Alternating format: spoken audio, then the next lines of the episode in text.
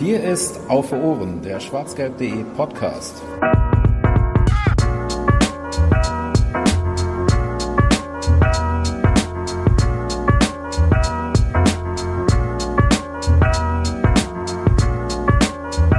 Hallo und herzlich willkommen zur 55. Ausgabe von Auf Ohren, äh, dem schwarzgelb.de Podcast.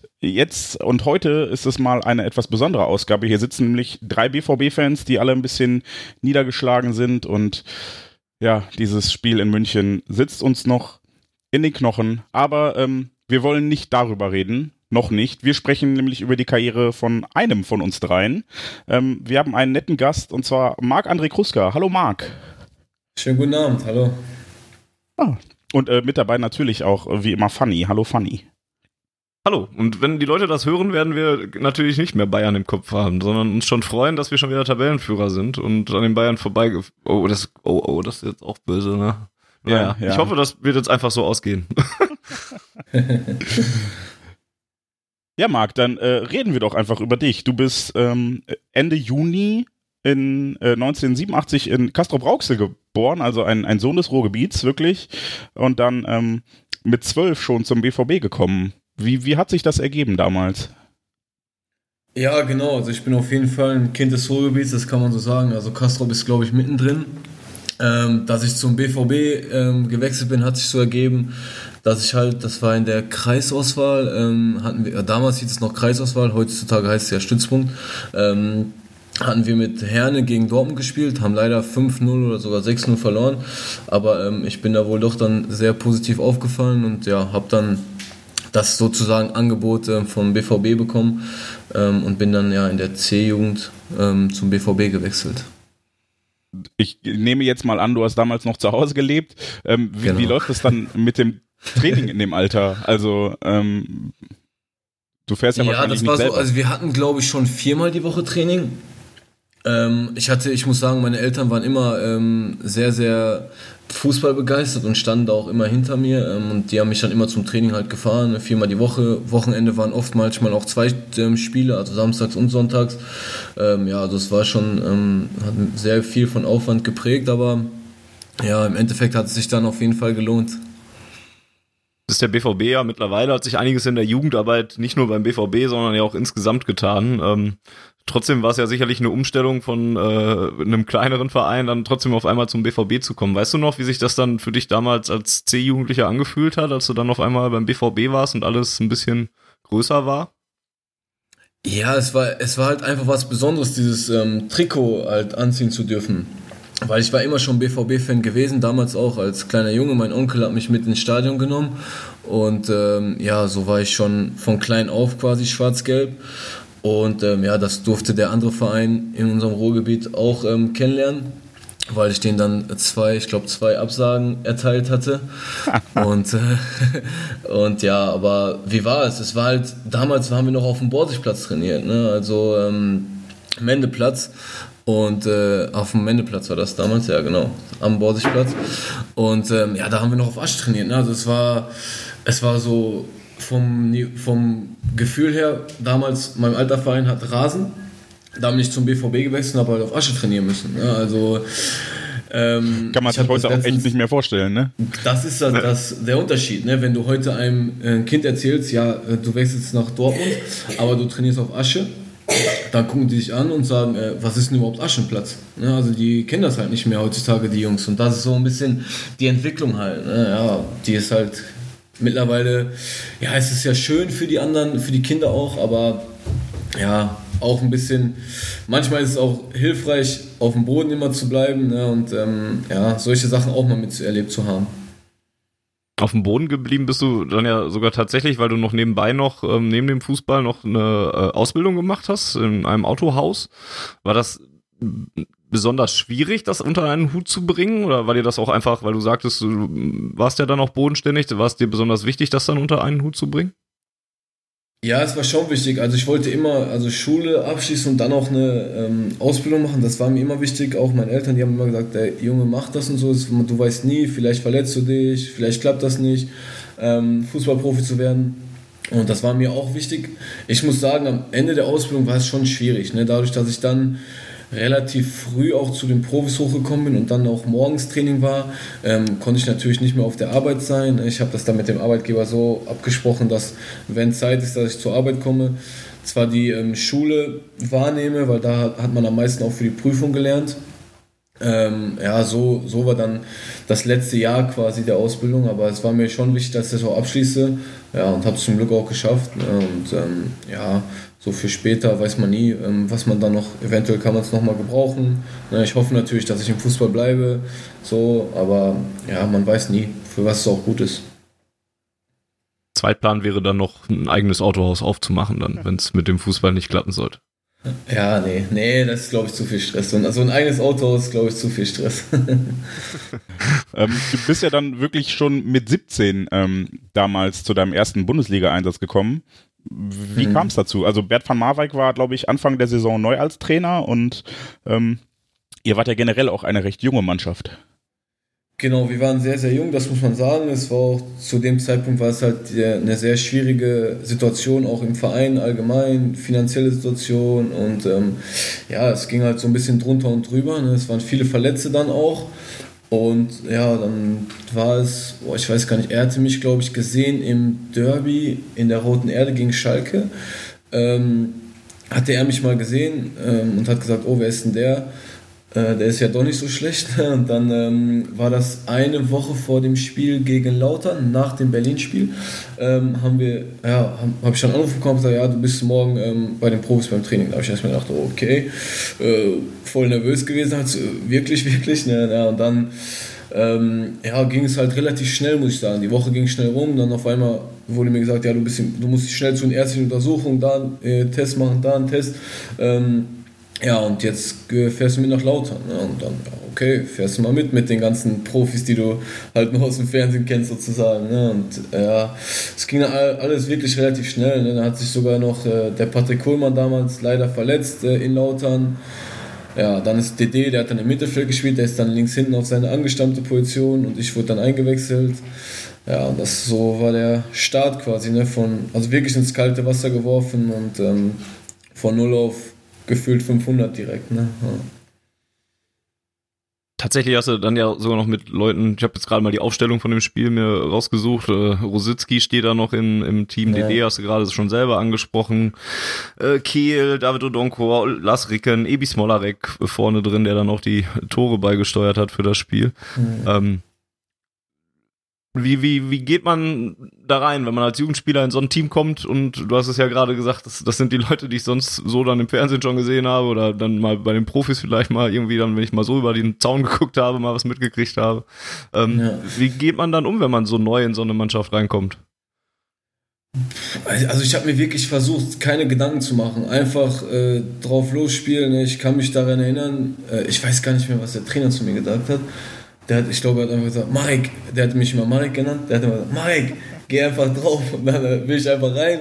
Und dann kam Rositzky zu mir und hat nur gesagt, äh, ja, äh, gib mir jeden Ball quasi so. Ne? Also er hat gesagt, immer, immer Ball zu mir. Ich sag, ja, okay, okay. Ne? Dann, ja, es ist halt so, ja, so Sachen, so, wenn du dann neben Sebastian Kehl spielst, das ist einfach, der war so eine Führungspersönlichkeit damals. Ähm, in unserer Mannschaft. Das ist einfach was, ja, wo man sich einfach dann hochziehen konnte. Ne? Und es war ja wirklich so, wenn man irgendwie in Bedrängnis war, dann konnte man immer einen anspielen und äh, die haben wirklich was mit dem Ball gemacht. Ne? Also sei, es, sei es DD, sei es Thomas Rositzky ne? und sei es Sebastian Kehl.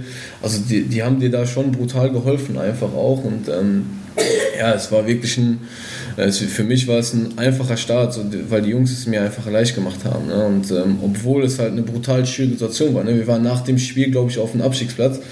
Und, ähm, oder eher auf 14., 15. oder so. Also es war echt ähm, heikel gerade im Verein. Ne? Und ähm, dann als junger Spieler da reinzukommen, das war schon sehr, sehr schwer auf jeden Fall. Du hast ja eben selber schon angesprochen, dass der BVB zu dem Zeitpunkt eine sportliche und vor allem auch finanzielle Krise erlebt hat.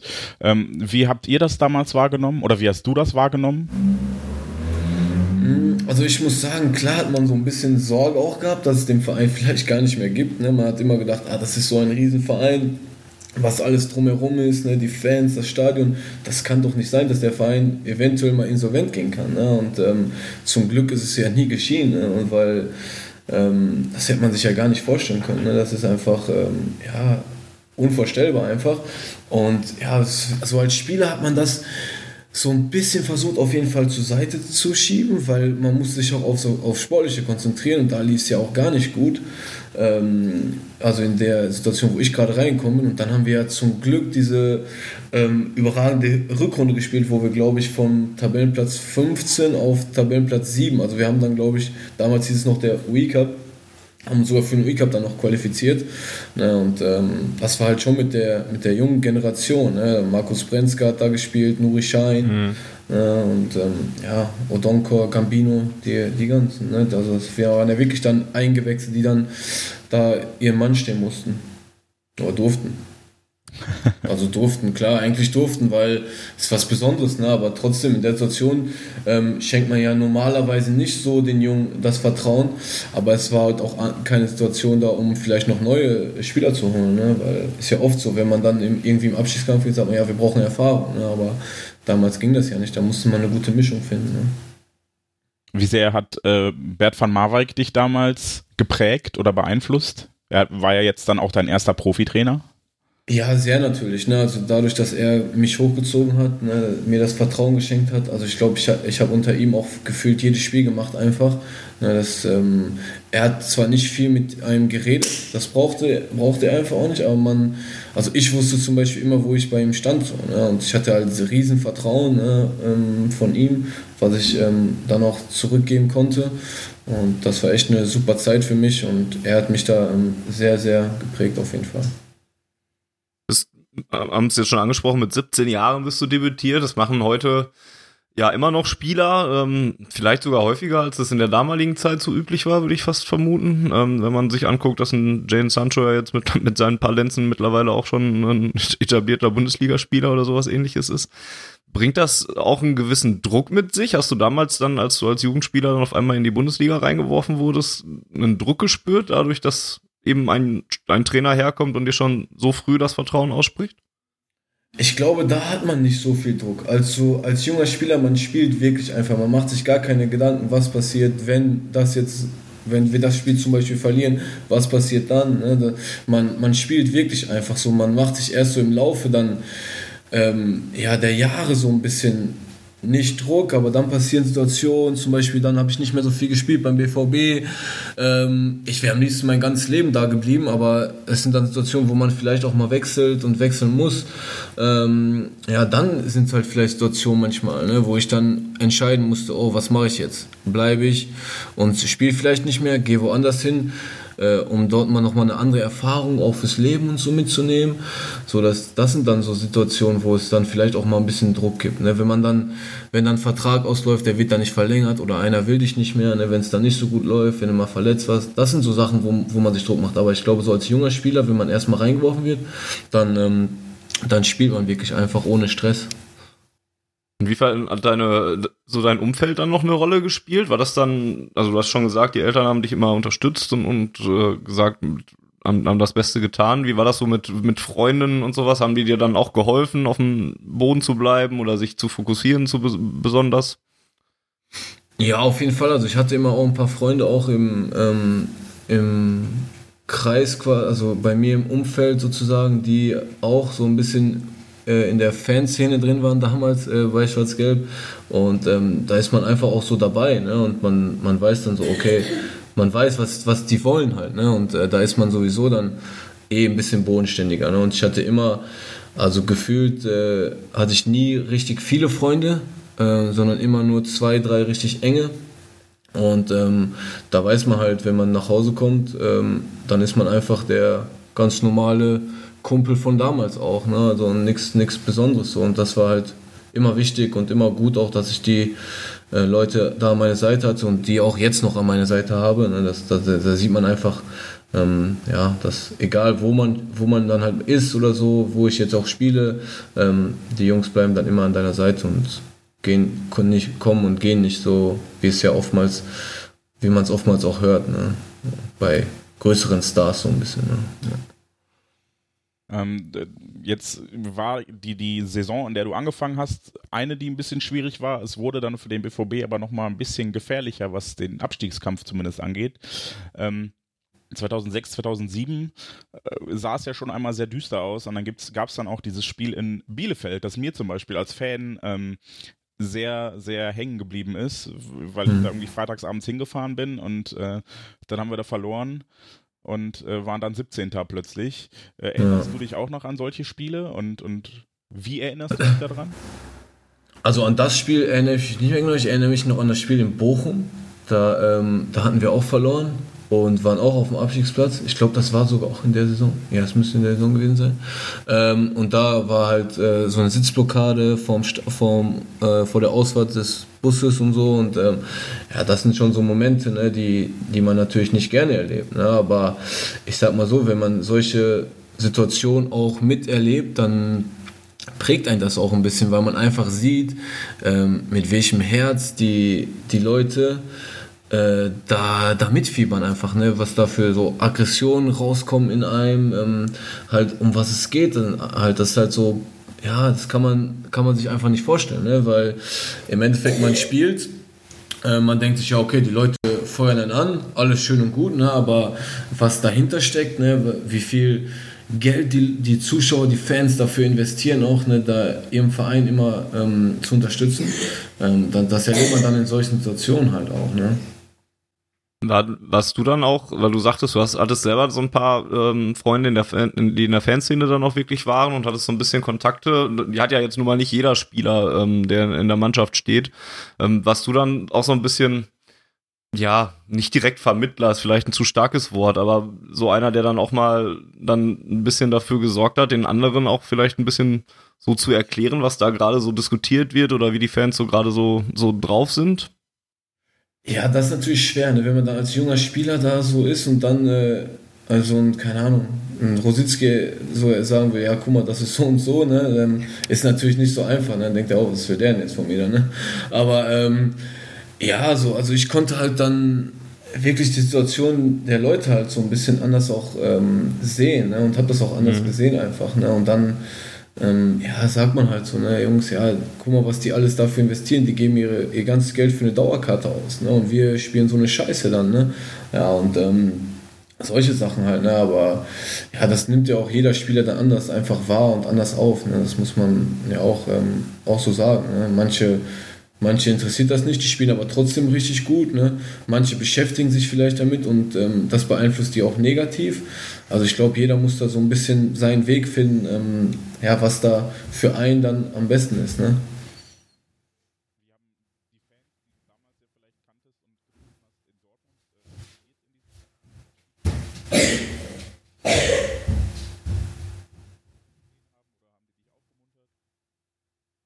ich muss sagen, in der Stadt hat mich, glaube ich, nie einer erkannt. Das war immer ein Vorteil. Also irgendwie war das wirklich so, dass mich in der Stadt keiner erkannt hat. Ne? Aber wenn dann mal so, ja, so vor dem Stadion oder nach dem Spiel, ne, dann hat, ähm, haben die einen schon ja, so ein bisschen angemeckert quasi. Ne? Aber also am schlimmsten war es für mich damals einmal in Cottbus so. Ne? Da war, das war halt vielleicht eine Handvoll oder so, ne? aber dann so persönliche Beleidigungen, Beleidigungen und so, das, ähm, das finde ich ist dann ein bisschen übertrieben, ne? weil ich glaube, keiner macht das extra, irgendwie ein Spiel zu verlieren.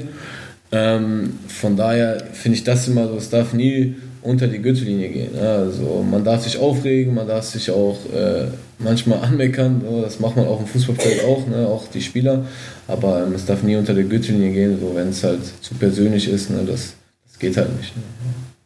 Wie, wie geht man damit dann um? Schiebt man das dann weg, weil man sich sagt, ja, das Persönliche soll es dann auch einfach nicht sein, die sind halt jetzt sauer auf, auf, auf eine Leistung oder nimmt man sich dann das dann doch persönlicher und, und mehr zu Herzen?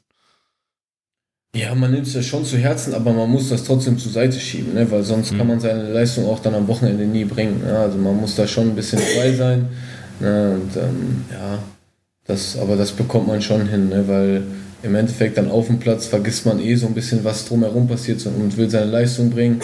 Ja, und ähm, ja, schiebt das so ein bisschen zur Seite dann, na klar. Im, also im Spiel auf jeden Fall.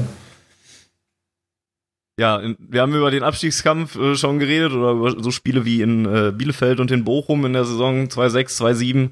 Jetzt habt ihr da aber auch eben ein Spiel gespielt, woran sich Fans vielleicht noch ein bisschen mehr dran erinnern, nämlich an das Derby im Jahr 2007 und was immer noch für viele Fans immer noch so ein heiliges Spiel ist und die Mutter aller Derbys, da gibt's ganz viele tolle Begriffe zu. Ich werde das auch nie vergessen und werde da meinen Enkeln von erzählen, neben anderen Spielen, die es so gab. Ähm, Du warst in dem Spiel selber äh, 90 Minuten auf dem Platz und, und hast also auch einen Anteil daran, dass die Blauen da nicht Meister geworden sind und schon gar nicht bei uns im Stadion, sondern dass man denen in die Suppe spucken konnte. Ähm, wart ihr euch damals bewusst, was das für ein Spiel war? Weil das ja wirklich, ja, das, das ist schwer in Worte zu fassen, auch zwölf Jahre später noch für mich gerade. Ja. ja, doch, das war jedem bewusst. Also die Situation, das war einfach äh, alleine. Äh, unser Freund aus, äh, aus Gelsenkirchen da, was der in der, Zeitung vorher geschrieben hat, ne, wir lesen ja auch manchmal die Zeitung, ähm, das hat einen schon alleine so viel Motivation gegeben, dass die da nicht gewinnen bei uns. Ne? Das war, ähm, ja, das war einfach, es war so geil, das Spiel einfach von vornherein, vom Aufwärmen, das, wir waren so heiß gewesen. Also, ja, da, ich krieg jetzt gerade Gänsehaut, wenn ich daran denke, so, ne, weil das war einfach, das war so eine Motivation, ne, und war echt geil. Also hat richtig Bock gemacht und ja, ich äh, zum Beispiel, der Levan Kenia, ich, der war glaube ich zu der Zeit dort im Kader. Der spielt jetzt hier mit mir äh, in Doodle also Doodling auf Deutsch gesagt. Ja. Und der hat letztens gefragt, hat er zu mir gesagt, ey, weißt du noch das Derby? Ich sage, Junge, das werde ich nie mein Leben vergessen. Was ist mit dir los? ja, selbst die können sich noch daran erinnern. Ne? Das ist ja schön. Ja. ja, für mich war es wirklich was Besonderes und ja, so ein Spiel wird man einfach nie vergessen. Und ähm, ja, ich habe äh, letztens im Interview bei Schwarz-Gelb, ist jetzt schon ein bisschen her, da haben wir auch darüber gesprochen. Und ähm, da hat jemand danach einen Bericht bei Schwarz-Gelb bei mich geschrieben, Schattenmann war die Überschrift. Ja, den lese ich ab und zu mal, wenn es mir nicht so gut geht, dann lese ich den und dann geht es mir wieder gut. Ach, das ist schön. Ja, wie, wie sind denn ähm, so, so generell deine Erinnerungen, wenn du jetzt mal die fast zehn Jahre in deinem Fall ja sogar, neuneinhalb, wenn ich mich nicht irre, ähm, BVB mhm. zusammenfasst als Spieler? Was sind so die Gedanken, die dir kommen, außer dieses großartige Derby? Boah, also, also es gibt viele Gedanken. Es fing halt in der Jugend an, wie vorhin gesagt, ne, also ich war, ich war so stolz einfach, das äh, schwarz-gelbe Trikot tragen zu dürfen und ähm, ja, es ging dann weiter. Es waren so viele schöne Zeiten der Jugend auch, ne, wo man dann ähm, leider nie deutscher Meister geworden ist, aber ähm, so viele Sachen erlebt hat, auch mit den Jungs zusammen. Ähm, ja, dann ging es halt weiter im Profibereich. Man durfte so viel erleben, den Übergang von äh, Strobelallee, Trainingsgelände Richtung Brakel, so, ne, das ähm, einfach diese Weiterentwicklung auch im Verein und dann auch für die Jugend, was, was die Jugend da mittlerweile erlebt. Ähm, ja, ist einfach, das war, sind so viele Gedanken oder viele Erlebnisse, die man hatte, oh, die man gar nicht alle ähm, zusammenfassen kann und gar nicht so alle zusammenkriegt. Ähm, weil es waren viele schöne, ne? es, waren, es war ja wirklich eine schwierige Zeit damals. Ne? Und ähm, ja, wir waren dabei. So. Ich hätte liebend gern auch die Zeit danach noch miterlebt, ne, mit den ähm, ganzen Titeln und Erfolgen. Aber ähm, ja, ist schade, aber ja, so eine Zeit miterlebt, miterlebt zu haben, ist auch was Besonderes. Ne? Und ähm, ja, das sind so, aber so spezielle Momente, ähm, es sind so viele, die kann man gar nicht zusammenfassen, alle. Ne? ja. Wer wäre äh, der beste Mitspieler, den du hattest beim BVB? War eine Frage von äh, Benz 1909, hat uns die gestellt. Ähm, also der beste fußballerisch war einfach Thomas Rositzky, das muss man einfach sagen. Ne? Also der hatte halt eine Qualität, äh, die haben halt nicht viele äh, Spieler auf der, auf der ganzen Welt sozusagen. Ne? Also auch Zehner, damals gab es ja noch äh, die typischen Zehner, ne? die hinter, der, hinter den beiden Spitzen gespielt haben oder hinter der Spitze. Das war war echt wirklich einer äh, der besten Spieler, mit denen ich zusammenspielen durfte. Also vom Fußballerischen her. Und äh, auf der anderen Seite auch noch her? Genau. Entschuldigung. nee, ist genau die Frage. wie, war, wie war die Frage jetzt? Gibt es noch andere oder gibt es äh, fußballerisch Unbegabte? Das kann ich natürlich auch gerne erzählen. Aber, äh, ich wollte eher wissen, ob, weil du ja jetzt bei, bei Rositzky so hervorgehoben hast, der war fußballerisch der Beste, dann ja. das klingt so, als gäbe es andere Spieler, die auf andere Arten eindrucksvoll gewesen sind. Ja, genau. Also man hat halt von, von einigen Spielern einfach so viel mitgenommen. Ne? Wenn, ich habe vorhin äh, Sebastian Kehl erwähnt, einfach was er für eine Persönlichkeit hatte auf dem Platz. Er konnte eigentlich äh, die ganze Mannschaft nochmal um 5 bis 10 Prozent einfach nach vorne bringen, weil er einfach diese Mentalität hatte, immer alles geben zu wollen, immer alles zu geben. Und ähm, egal in welcher Situation konnte er immer nach vorne pushen. Ne? Dann, dann hat man halt von DD so ein bisschen die lockere Art miterlebt, ne? der, der halt immer professionell Gas gegeben hat, aber der auch so eine lockere Art an sich hatte. Ne? Und dann ja, gibt es halt Spieler wie, ähm, die halt damals zu meiner Zeit halt da waren, so Christian Wörns, Christoph Metzeler, die auch eine Persönlichkeit in sich hatten, ne, von, von dem man was lernt. Ne? Dann kam halt Kovac, Robert Kovac dazu, Mladen Petric. Und das sind halt so, so ähm, Charaktere einfach, die so unterschiedlich sind, wo man dann Sachen erlebt. Ne? Ich weiß noch damals, ich hatte immer, ähm, ich war ja immer so defensiver Mittelfeldspieler und musste immer die Zehner denken. Dann habe ich halt immer hinten reingetreten und ähm, habe dadurch auch oft so unnötige gelbe Karten bekommen. Ne? Und irgendwann kam Mladen Petric zu mir und sagt so, du bist fußballerisch auch gut und so, wenn du noch einmal von hinten einen ähm, umtrittst und ähm, eine gelbe Karte deswegen bekommst, dann kriegst du Ärger von mir und so, ne? Ja, und seitdem äh, ist man dann auch ein bisschen, denkt man dann auch drüber nach, ja, hat der eigentlich recht, ne? Wenn ich nicht immer so doofe Fouls machen würde, die unnötig sind, dann äh, kriegst du vielleicht noch nicht so viele gelbe Karten. Ne? Ja. So sind halt so Sachen, wie, die man dann von allen so ein bisschen mitnimmt, ne? Ja, fußballerisch nicht unbegabt, stimmt. Du hast ein, ein wunderschönes äh, Tor geschossen. Ja, das war echt schön. Ich, ich schieße zwar weniger, aber wenn, dann sind es immer schöne. Also das, ich, ich habe wirklich, ich habe ja in Dortmund habe ich ja nur zwei. Äh, ein Elfmeter mit 18 damals, das ist ja auch eine herausragende Situation, oder? Ja, genau. Also das war in Bremen. Ja, das kann ich mich doch. Also ich habe ja nur zwei geschossen, deshalb kann ich mich auch noch gut dran erinnern. ähm, ja, das war in Bremen halt. Also no normalerweise war, glaube ich, Alex Frei der Schütze, aber der war schon ausgewechselt und dann stand es 2-1. Da habe ich so gedacht, ja, schießt du den, nimmst den Elfmeter und haust den mal rein. Ne? Ja. so war das halt, zum Glück ist er reingegangen. Ne? Komisch, dass ich danach käme, aber damals war Alex wahrscheinlich wieder da. Dann hat der wieder geschossen. Als dann Jürgen Klopp kam, ähm, hast du in der Vorsaison noch 23 Spiele gemacht für den BVB und, und unter Jürgen Klopp dann noch zwei Ligaspiele und dann folgte dann auch relativ schnell der Wechsel ähm, nach Brügge, ähm, wo du dann ein halbes Jahr gespielt hast. War, war dir relativ schnell klar, dass, dass es ähm, unter Jürgen Klopp jetzt weniger einsetzt? Oder gab es ja offensichtlich, aber dass es auch keine ja. große Perspektive mehr für dich gab? Ja, genau. Also ich habe mir das, also ich habe das halt so ein bisschen miterlebt, die Anfangszeit noch und dachte mir dann so, ja, okay, das ist halt ein Fußball, der kommt mir jetzt nicht so gelegen. Ne? Also ich bin da auch ehrlich und ähm, war nie der schnellste Spieler und nie so, ähm, ja, der, der diese Dynamik hatte. Ne? Ich konnte zwar immer doch viel laufen dann, äh, damals noch, heutzutage ist es ein bisschen was anderes, ne? aber ähm, ja, ich, also ich war wirklich nie der schnellste und ähm, das war halt die Zeit damals, wo, wo Kloppo halt den Fußball eher nur Power-Fußball und ja, hatte halt andere Spieler da äh, auf der Position und deshalb war es für mich schnell, schnell klar, so, du musst nochmal was anderes machen, ne, als jetzt die ganze Zeit hier auf der Bank zu sitzen, das wollte ich auch nicht, dadurch, dass ich auch schon diese ähm, fast 100 Spiele gemacht hatte, ähm, dachte ich mir so, okay, komm, mach nochmal was anderes, um, um was zu erleben. Ja, und dann bin ich halt nach Belgien gegangen, das, nach Brügge, das war jetzt ähm, kein Fehler, würde ich sagen, aber es war jetzt nicht so, wie ich es mir vorgestellt habe. Und ich hatte mich dann auch leider verletzt, ähm, direkt äh, in der ersten Saison am Ende. Und ja, war dann froh, dass ich auch wieder nach Deutschland gekommen bin. Ne? Dabei hattest du ja eigentlich, als du die Entscheidung für Brügge getroffen hast, hattest du ja noch eine ganz andere Alternative, weil ähm, auch Real Madrid an dir Interesse hatte. Ähm, mhm. Du hast dann im Interview mit Spocks hast du erklärt, dass du nach Brügge gegangen bist, weil du bei Real erstmal in der zweiten Mannschaft gewesen wärst und, und dann ja auch nicht genau wusstest, wie es dann da so weitergeht. Ähm, genau. Wie, wie schwer ist das für so einen jungen Spieler, was ja damals jetzt immer noch nicht äh, ja, super alt mhm, und ja, mit, mit an, Anfang 20, glaube ich, müsste es dann ja gewesen sein, sich gegen ja. Real Madrid zu entscheiden und, und dann für den belgischen Verein?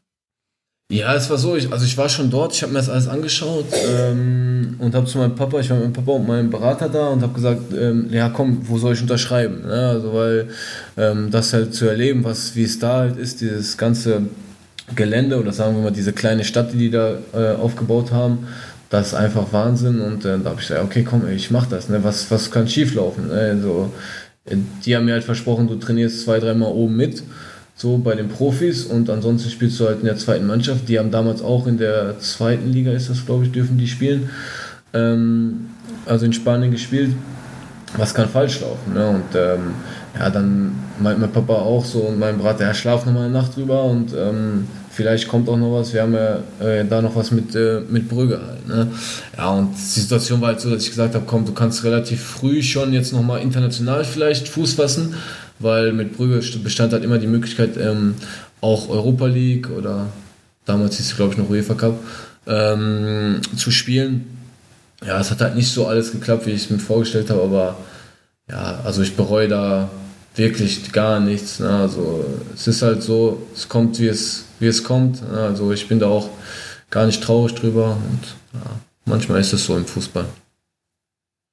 Und dann war es nach Brügge, war es dann, Entschuldigung Jens, ähm, Kein Problem. war es dann war es dann ähm, wirklich Deutschland, wo du, wo du dich wohler gefühlt hast? Weil du hast ja eben gesagt, warst froh, wieder in Deutschland zu sein. Dann bist du ja auch, bis du jetzt äh, nach Luxemburg gegangen bist, ähm, ja auch wirklich in Deutschland geblieben. War dir das dann wichtig, dann noch zumindest in deinem Heimatland zu spielen oder was war da genau der Grund für? Ja, genau. Also ich wollte wirklich wieder nach Deutschland. Das war einfach so, ähm, ja, wollte wieder zurück, weil ähm, ja, es, so die zweite deutsche Liga ist einfach auch sehr, sehr attraktiv, muss man sagen. Ne? Also man hat halt immer die Möglichkeit auch, auch aufzusteigen oder was Besonderes da zu erreichen.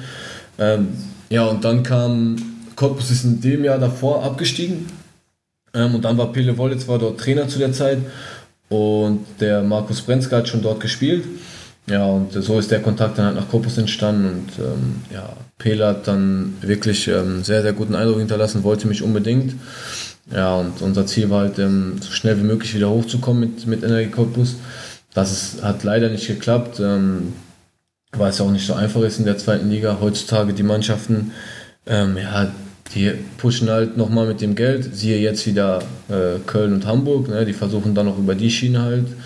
Ne, und so steigen die meistens auf und haben dann, hast du dann noch einen dritten, der eventuell aufsteigt. Ne, aber ja, ich war dann echt froh, dort ähm, Fuß fassen zu können und ja, ich bin dann auch froh gewesen. Also ist, klar hätte ich noch mal gerne in der ersten Liga gespielt, aber wie ich vorhin angesprochen habe, ne, ich war nie der schnellste Spieler. Das, der Fußball hat sich dann auch immer weiterentwickelt und ja, ich habe dann, glaube ich, boah, ich weiß gar nicht, 220 oder so Zweitligaspiele gemacht. Also ich glaube, das kann dann äh, auch nicht jeder von sich behaupten. Ne? Die, klar, die in der ersten Liga spielen, die Jungs, ähm, die, das ist ja eh eine, wenn man überlegt, äh, was das für eine äh, Spitze ist oder was für ein Berg und unten sind so viele und in der Spitze oben sind es jetzt ja so wenig, die es dann auch schaffen, ähm, ja, kann man trotzdem dann zufrieden sein, was man dann so erreicht hat.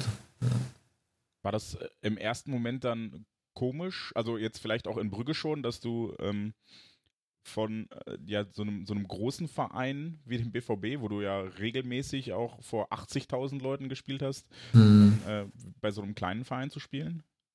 Mhm, also ich muss sagen, Brügge war wirklich auch äh, ein also Riesenverein in Belgien. Ne? Also mit den Fans, wir hatten gefühlt auch jedes Spiel ausverkauft, ähm, aber da war echt schon auch eine gute Stimmung. Aber es war halt ungewohnt, in manch anderen kleineren Stadien zu spielen. Ähm, ich glaube, das war mein zweites Spiel, ja. Da haben wir in Sulte Waregem gespielt. Und das war halt dann auf einmal ein Stadion mit, äh, mit so einer Tatanbahn, so einem kleinen äh, Zaun da drumherum und äh, gefühlt, keine Ahnung, 2000 Zuschauern. Das war schon dann ungewohnt. Klar, äh, muss man, wenn man halt sein ganzes ähm, ja, ganze Karriere sozusagen oder die vier, viereinhalb Jahre, die es waren, immer in, ersten, in der ersten Liga in Deutschland gespielt, ist das schon was anderes. Ne? Also, aber ähm, ja, man gewöhnt sich sofort daran. Also jetzt, jetzt gerade hier in Luxemburg, das ist ja komplett eine andere Welt. Also das ist ja so, als ob man also wirklich dann in der Kreisliga spielt. Ne? Also wenn ich bei mir äh, in Kastrop ein paar Derbys angucke, da sind mehr Zuschauer als bei unseren Spielen jetzt so. Ne? Also das, äh, da muss man sich auch dran gewöhnen. Ne? Ist das manchmal dann auch irgendwie, ja, in Anführungszeichen besser, wenn man nicht, oder, oder schöner, angenehmer, wenn man nicht mehr so sehr in dem öffentlichen Fokus dann auch steht und ähm, nicht mehr, ja, nicht mehr so unter diesem Leistungsdruck steht und so weiter? Oh, schöner würde ich nicht sagen. Also ich glaube, dass es, äh, es pusht einen natürlich auch, ne? dass, man, dass man dann Leute drumherum hat, die, die auf einen gucken und so. Ne? Wenn, man, wenn man das dann so sein ganzes Fußballerleben erlebt hat, dann ist das schon schwierig. Also ich, ich bin ehrlich, das ist schon schwierig, dann hier zu spielen vor äh, 300 Zuschauern oder 200 Zuschauern manchmal. Ne? Also ich kann mich an ein Spiel hier erinnern, das war in der Hinrunde. Da haben wir einfach so an der, Mo an der Mosel gespielt, die, die ist daneben gewesen. Dann, das war, da war noch nicht mal eine Tribüne, das war einfach so ein überdachter Platz. Ne? Der Rasen katastrophal. Ja, und da habe ich, hab ich die Jungs so angeguckt, die sagen so, ja, herzlich willkommen. Ich so, ja, danke. Ne? ja, ja, und da ist halt, ist halt Wahnsinn dann einfach, ne? Das ist schon, da muss man sich schon dran gewöhnen, das ist einfach was anderes. Also da, das, da, da pusht einen halt auch keiner, ne? Also da, da hörst du halt nur, oh, was macht der denn schon wieder, oh, buh und so. Und wenn dann mal Teufel klatschen die halt Leute halt, ne? Aber äh, das war's auch. Ne? Also da wird jetzt nicht mal, ja komm Junge, gib Gas oder so, ne? Da hörst du halt jeden äh, Trainer und jeden Spieler äh, doppelt und dreifach. Ne? Manchmal auch nicht so gut, wenn man den Trainer immer hört. Wie kam ja. es dann dazu, dass du diesen Weg dann doch noch eingeschlagen hast und jetzt nach Luxemburg gegangen bist, nach, nach diesen hm, vielen Jahren, ja, die du in Deutschland war, gespielt hast? Ja, es war ja so, dass, ähm, dass ich damals in Paderborn, ich hatte mich, äh, also erst Mal Meniskus, ich musste mich am Meniskus operieren lassen. Das war so ähm, die Situation in Paderborn, da habe ich nicht mehr viel gespielt und ähm, bin dann nochmal nach Werder Bremen zu der U23. Äh, habe dann ein halbes Jahr nochmal auf, kam auf äh, wirklich viele Minuten, habe oft gespielt. Und ähm, ja, die sind, da, sind dann halt abgestiegen und äh, Bremen wollte halt dann mit den jüngeren Spielern einen Weg gehen, was ja auch absolut verständlich ist. Also in der Regionalliga, da will man halt in der zweiten Mannschaft auch viele Jüngere haben. Und sie hatten damals auch den Christian Groß schon verpflichtet. Ähm, ja, hätten mich gerne behalten, aber wollten nicht. Und das hat halt der ähm, Co-Trainer hier aus, aus Luxemburg, also aus äh, Düdeling, hat das mitbekommen und der ist halt Scout von Werder Bremen. So, und er hat mich dann angerufen und gefragt, ey, kannst du dir vorstellen, nach Luxemburg zu gehen? Ich so, äh, nö. er so, ja, hier. ich sag, er sagt dann so, ja, hier, wir haben da äh, einen Verein und so, die werden, werden halt immer hintereinander Meister und spielen auch international, immer in den Quali-Spielen, haben zwar noch nie geschafft, äh, reinzukommen in die Gruppenphase, aber wir wollen dieses Jahr eine Mannschaft aufstellen, wo wir das mitschaffen können. Ich sag so, pff, ja, lass mich mal überlegen, lass uns nochmal telefonieren, Tag und so. ja, dann, ähm, haben wir halt wirklich nochmal te telefoniert, dann bin ich hier hingefahren, habe gesagt, ja, ich gucke mir das mal alles an, wie das ist. Dann dachte ich mir ja, okay, äh, schraub die Erwartung halt komplett runter und guck erstmal, was, was so passiert. Und ähm, dann sind wir halt zum Trainingsgelände gefahren und ja, es war eigentlich ganz okay. Es ist so ein normaler Platz und ein etwas kleinerer Platz und man hat so ein Gebäude, wo man, wo man halt eine Kabine drin hat, aber und einen kleinen Kraftraum, oben Aufenthaltsraum, das war's auch. Ne? Und ähm, ja, dann dachte ich mir so, okay, komm, machen wir das mal. Ne? äh, wenn das Geld so einigermaßen stimmt, zum Ende nochmal, muss man ja schon auch darauf achten, ähm, kann man das machen. Und gerade dieses Internationale war halt ja, ausschlaggebend eigentlich, muss ich sagen. Also, dass man nochmal die Chance hat, Europa League zu spielen. Wir haben ja sogar Champions League Quali gespielt in der ersten Runde. Ne? Also dann ähm, also habe ich das nochmal als Ziel so genommen, als Ansporn. Ja, und ähm, dass wir das dann wirklich geschafft haben, das war ja eine Sensation, also für ganz Luxemburg. Das nimmt man zwar hier nicht so wahr, klar hat man das wahrgenommen, dass die Leute auf einmal gedacht haben, oh, ein Verein von uns hier aus Luxemburg ist quasi ähm, in der Europa League. Wow, so dann war das Medieninteresse natürlich auch aus Deutschland sehr, sehr groß, ähm, weil, wir, weil unser Trainer ist ja äh, Dino Topmöller und mhm. der Name macht halt einfach auch viel aus. Ne? Dann kam da natürlich sehr viel Medieninteresse rüber. Und ähm, ja, es war schon ein besonderes halbes Jahr. Ne? Dann die ganzen Spiele da. Unsere Gruppe war einfach überragend, ne? muss man sagen, mit Olympiakos, Betis und AC Mailand. Ähm, es war einfach perfekt, so, dass man diese Spiele mitnehmen durfte. Ähm, ja, war echt eine coole Erfahrung bis dahin. Und ähm, ja, jetzt sind wir noch gerade mitten im Meisterschaftskampf und im ähm, Pokal sind wir auch noch drin. Ich spiele jetzt im Halbfinale übernächste Woche. Ähm, und in der Liga sind wir jetzt auch vier Punkte vor. Ja, also wäre das nochmal äh, zum Ende hin auf jeden Fall ja, sehr schön, nochmal was mit vielleicht zwei Titeln sogar abzuschließen. Würdest du behaupten, dass ähm, ähm, das Erreichen des Europapokals, was ja dann jetzt auch das erste Mal für dich war, ähm, dein größter persönlicher Erfolg ist in deiner Karriere? Ja, schon. Also schon auf jeden Fall, weil es international war. In der Gruppenphase, wer schafft das so? Ne? Gerade mit dem Verein aus Luxemburg, das war schon persönlich dann auch für mich was Besonderes, äh, muss man einfach sagen. Ähm, ja, klar, kann man so sagen. Das ist schon, ähm, ja, was persönlich, was, was Schönes war, aber ja, also die, ich will die Zeit auch, ich habe hab auch eine super Zeit damals in Cottbus gehabt, vier, ich habe ich hab viereinhalb Jahre auch da gespielt ne, und ähm, es ähm, war auch eine schöne Zeit, ne, obwohl man jetzt nicht so ähm, viel, sag ich mal, ähm, ja, Titel oder sowas oder Aufstiege erlebt hat, aber die Pokalzeit war da auch immer äh, was Besonderes in Cottbus. Wir haben auch äh, ein, zwei Mal oben mitgespielt.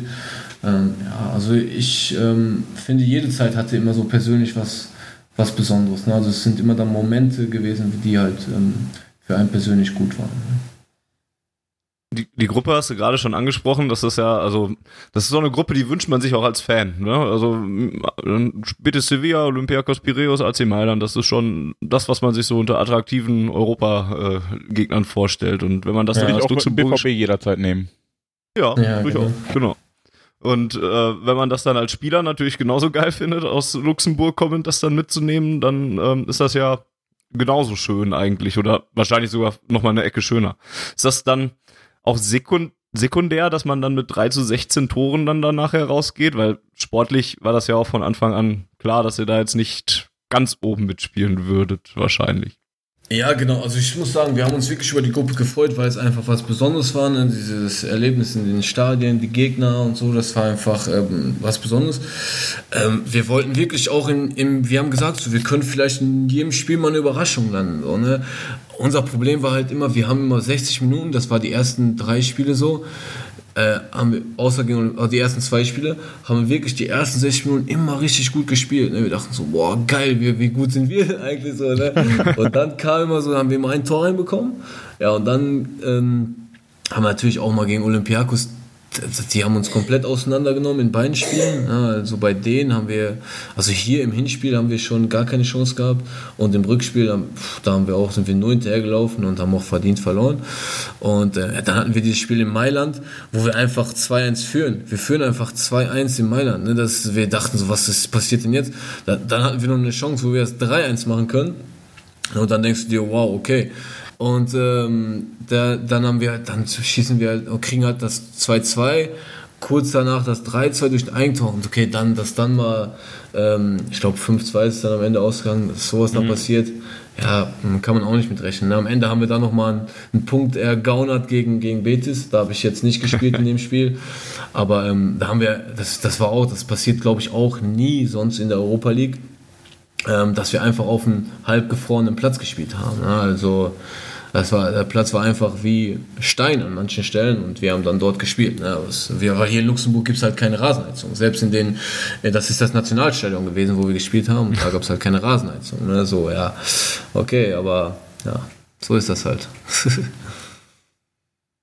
hast schon einige Unterschiede jetzt angesprochen zwischen Deutschland und Luxemburg. Ja. Wenn, und hast eben auch schon mal ein bisschen so von Kreisliga-Zuständen gesprochen. Wenn du jetzt so sportlich die, die luxemburgische Liga auf eine deutsche Liga ähm, übertragen müsstest, wäre das wäre dann hoffentlich nicht die Kreisliga oder? Nein, de also definitiv nicht. Ne? Also das ist schwer zu vergleichen von den Ligen her. Aber also jetzt in der Mannschaft, wo ich spiele, wir haben richtig äh, gute Spieler dabei. Also wir haben auf jeden Fall ähm, eine Mannschaft, die ist, boah, auch in der dritten Liga würde ich auch, äh, also dritten Liga-Niveau könnte man schon haben, auf jeden Fall. Also das ist mhm. schon, die Qualität bei uns in der Mannschaft ist sehr, sehr hoch. Wir haben halt dann immer gegen die Mannschaften, gegen die wir spielen, die versuchen immer defensiv äh, zu stehen und dann auf Konter gegen uns zu setzen. Da ist natürlich nicht so einfach, immer, immer durchzukommen. Ne? Das ist dann wirklich, die stehen dann am 16er, verteidigen da und ja, da ist es schon ähm, nicht so einfach, da dann Tore zu erzielen. Aber es gibt auch Mannschaften und es gibt immer Spieler halt, ähm, fünf, sechs gute Spieler hat jede Mannschaft einfach. Ne? Und ähm, da ist die Qualität schon hoch. Aber das zu vergleichen mit irgendeinem Niveau ist einfach schwierig. Ne? Also, müsste man eine Mannschaft aus Luxemburg wirklich mal eine Saison irgendwo in Deutschland mitspielen, dass, dass man den Vergleich hätte. Aber ähm, sonst ist das wirklich schwer zu sagen. Wenn wir jetzt ähm, mal einen Zwischenfazit, deine Karriere ist ja noch nicht beendet, deswegen machen wir noch keinen Schlussstrich darunter und das soll, soll auch noch, noch ein bisschen dauern, das ist sicherlich auch in deinem Interesse. Ähm, weiß, aber wenn weiß. du bisher, wenn du bisher so auf das zurückblickst, was du bisher gespielt hast, gibt es so ein Spiel, was du als naja, dein Spiel, ähm, dein, Karriere, dein Spiel deiner bisherigen Karriere bezeichnen würdest? Eins, woran du dich besonders gerne erinnerst oder wo du sagst, boah, das war jetzt aber auch eine richtig geile Leistung von mir oder da, da habe ich jetzt einfach mal von vorne bis hinten gut gespielt? Also, da gibt's hoffentlich mehrere von, aber gibt es eins? Ja, also ich glaube, das war das Derby, wo wir vorhin drüber gesprochen mhm. haben. Ne? Also es war wirklich, ähm, dieses Spiel bleibt einfach immer äh, so in einem Kopf drinne und ähm, ja, ich persönlich hatte, ich hatte halt die Aufgabe damals wirklich äh, Lincoln aus dem Spiel zu nehmen so ne und ähm, das war halt meine Hauptaufgabe. Ne? Und ähm, für mich war es halt eine Bestätigung, als er dann nach dem Spiel zu DD gesagt hat, wer ist dieser Kleine eigentlich da? Ne? So, und äh, weil ich bin ihm wirklich äh, die ganze Zeit hinterhergelaufen gefühlt und habe ihn da ähm, ähm, echt komplett aus dem Spiel genommen. Ne? Und das war, war damals halt für mich, ähm, ja, ich war halt so dieser Spielertyp. Ne? Heutzutage bin ich ein bisschen anderer so. Aber ja, wenn ich jetzt über ein Spiel reden müsste, was, was das Besondere, was das Beste war oder so, ne, dann würde ich einfach das äh, nehmen, weil es auch vom ganzen Drumherum, was passiert ist und so, ähm, würde ich das einfach nehmen. Was für ein Spielertyp bist du heute? Hat sich so, hat sich so ein bisschen ähm, anders entwickelt auch. Ne? Ich bin dann irgendwo auch der, ähm, vom so Zerstörer, sag ich mal, bin ich dann irgendwo auch dieser ähm, Stratege geworden. So, ne? so ein bisschen der Libero vor der Abwehr, der so ein bisschen von da das Spiel aufgebaut hat, ähm, durch sicheres Passspiel, gutes Passspiel. Ne? So hat sich dann entwickelt irgendwo hin, ne? weil ich nie der, ja, so der Spieler war, der jetzt überall war und diesen Offensivinstinkt nach vorne hatte. Leider nicht. Ne? Vielleicht wäre ich dann ein bisschen auch anders in den Fokus geraten. Ne? Ich war immer so der, der eher die, das Spiel aufgebaut hat quasi. Ja, und äh, die Momente halt, wo es dann zum Tor ging und erfolgreich war, haben dann die anderen gemacht. Ne? Aber es ähm, geht halt, kann halt nicht immer alle die Tore schießen und im Fokus stehen. Da sind auch ein paar andere Spieler wichtig und ja, so habe ich mich halt in, in diese Richtung hin entwickelt. Ein bisschen ne? geschuldet vielleicht auch durch, die, durch diese fehlende Dynamik, die man einfach dann auch nicht ähm, ähm, hatte oder hat. Gibt es denn analog zum Spiel des, des deiner Karriere auch ein Tor deiner Karriere, was du, wo du sagst, das könnte ich mir immer wieder angucken? Ja, klar, das erste war, war was Besonderes, das äh, kann man sich auf jeden Fall öfters anschauen ähm, weil es halt auch äh, in Dortmund war und ähm, ja auch ein sehr wichtiges. Gerade war 1-1 gegen Rostock, ne, war, mhm. wichtig für uns, dass wir da, ähm, weil es war glaube ich die Qualifikation dann zur Europa League, wenn wir das Spiel gewonnen haben. Oder wir haben das glaube ich gewonnen, ja. Ähm, ja, das sind so, so das, daran erinnert man sich natürlich besonders. Ne? Und dann, wie gesagt, ich hatte nicht so viele, deshalb kann ich mich an, an alle meine Tore eigentlich sehr gut erinnern. So, aber das, ähm, das erste bleibt natürlich am meisten im Kopf. Jetzt wirst du am Ende der Saison 32. Ähm, wie lange machst du denn noch? Gute Frage. Also ich habe ähm, letztes Jahr schon darüber nachgedacht, vielleicht aufzuhören und ähm, einen anderen Weg einzuschlagen, äh, und zwar den des Trainers. Ähm, habe ich wirklich schon darüber nachgedacht. Dann kam das halt nochmal das Interesse. Ähm, jetzt bin ich wieder am Überlegen, weil bei uns im Verein weiß man noch nicht, was so alles passiert. Ähm, sind so ein paar Sachen, die die, die man noch nicht vorhersehen kann. Also ich hätte noch ein bisschen Vertrag auf jeden Fall, aber ich könnte mir auch durchaus vorstellen, ähm, schon in die Trainerbranche rein, einzusteigen. Mal gucken, es gibt vielleicht ein, zwei Sachen, die möglich wären. Ähm, ja, das, dann geht es vielleicht äh, nur noch zweieinhalb Monate. Nicht ganz, ja, zweieinhalb Monate. Also mal gucken. ja, dann, dann hoffen wir auf jeden Fall, dass das mit äh, der Meisterschaft bis dahin dann klappt. Entschuldige, genau. Fanny, du wolltest was fragen? Auf, nee, das ist vollkommen richtig. Äh, ich wollte nur fragen, ob du nebenbei dann schon irgendwie als Trainer, da braucht man dann ja auch wieder diverse äh, Papiere. Hast du da schon genau. in die Richtung was unternommen? Ja, leider noch nicht, weil ähm, das war nie möglich, muss ich sagen, weil die Termine auch mhm. immer schwer dann zu legen sind, weil man auch noch, wenn man aktiv spielt, trainiert man halt meistens morgens. Ähm, ja, hier wäre es jetzt möglich gewesen, aber ist ein bisschen zu weit weg alles, ähm, weil wir oft auch abends trainieren. Ähm, ja, von daher vielleicht einsteigen und äh, währenddessen dann die Scheine machen. Das wäre so der Plan A, also der beste Plan. Ähm, was ja dann auch relativ schnell geht. Wenn man dann einmal drin ist, dann geht das alles auch relativ zügig. Wir drücken die Daumen auf jeden Fall. Ähm, ja, dann würde ich vielleicht als Abschluss nochmal fragen, ich gehe mal durch deine Verbundenheit mit Deutschland, gehe ich mal davon aus, dass du die Bundesliga noch relativ genau verfolgst. Wie, oder wie, wie, wie machst du das so? Ja, also ich, wir, ich, wir gucken meistens, oft gucken wir auch mit den Jungs zusammen, ein bisschen ähm, Sky natürlich dann, die Spiele. Ansonsten, ähm, wir spielen sonntags halt immer um, um vier. Ähm, manchmal trainieren wir äh, am Samstags um vier dann. Ist natürlich mhm. oft eine doofe Zeit, aber ja, dann gucken wir in der Kabine. Haben wir oben dann halt ähm, Fernseher, wo wir schauen und ähm, gucken uns dann meistens immer so ein bisschen kurz bis vor die erste Halbzeit an. Dann ähm, wenn er dann vom Training kommt, die zweite Halbzeit noch so ein bisschen.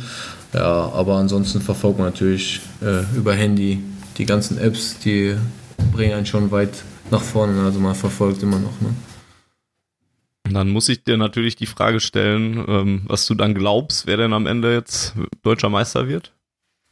Also ich glaube, dass, äh, dass Dortmund auf jeden Fall Meister wird, weil ähm, das Spiel in München ja, das war, war halt Ausrutscher. Ne? Und ähm, ich glaube, dass Bayern vielleicht noch ein bisschen das schwierige Programm hat, als, als es Dortmund hat. Und, also ich habe gesagt, es ist noch nichts entschieden. Viele haben dann gedacht, oh, jetzt wird Bayern auf jeden Fall Meister nach dem Spiel oder während des Spiels. Ich habe gesagt, nein, ich glaube, ähm, ich glaube, Dortmund schafft das, weil, weil jetzt einfach so, das war jetzt so ein, so ein Spiel, wo man richtig auf den Sack bekommen hat. Und gerade aus solchen Spielen kommt man dann nochmal mit einem anderen Gefühl raus. Als wenn es jetzt zum Beispiel ein 2-1 gewesen wäre, was richtig knapp. Da hätte man gesagt, boah, wir haben gut gespielt, aber leider haben wir verloren, egal, ist noch alles drin. Dann ist das Gefühl vielleicht ein bisschen anders. Aber so, man hat auf den Sack bekommen und jetzt will man erst recht eine Reaktion zeigen. Und ähm, von daher bin ich fest davon überzeugt, dass, äh, dass äh, Dortmund die Schale holt. Ja, ja auch das da, möchte ich jetzt so stehen lassen. genau, da, da, hoffen wir einfach mit dir. Da sind wir glücklicherweise genauso BVB-Fan wie du. Ja, ähm, ja definitiv. vielen, vielen Dank. Es war ein sehr nettes Gespräch. Ähm, Gerne, hat mich Das war sehr, sehr aufschlussreich. Und ähm, wie gesagt, wir drücken dir die Daumen, dass es A klappt, jetzt dann, äh, dass du in Luxemburg zumindest vielleicht noch einen Titel mitnimmst, äh, falls es Dankeschön. das Ende deiner Karriere ist. Und äh, B dann auch gerne äh, auf dem weiteren Karrierepfad. Wenn es kein eigenes Autohaus wird, dann gerne als Trainer. Genau, ja, super, vielen Dank. Dann äh, schönen Abend euch noch und ja, wir hören uns. Sehr gerne. So ist das. Die Ausgabe beenden wir dann eben noch für die Hörer dort draußen. Wir melden uns bald bestimmt wieder, haben im Moment gerade noch nichts geplant, aber das wird bald kommen. Bis dahin, unterstützt die Mannschaft, sie braucht es und ähm, ja, glaubt, glaubt dem Marc, wenn er sagt, dass da noch was geht. genau. Her BVB.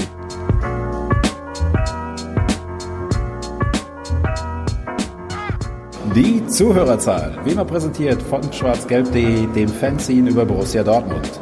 Auf Ohren bedankt sich bei 19.009 Zuhörern ausverkauft.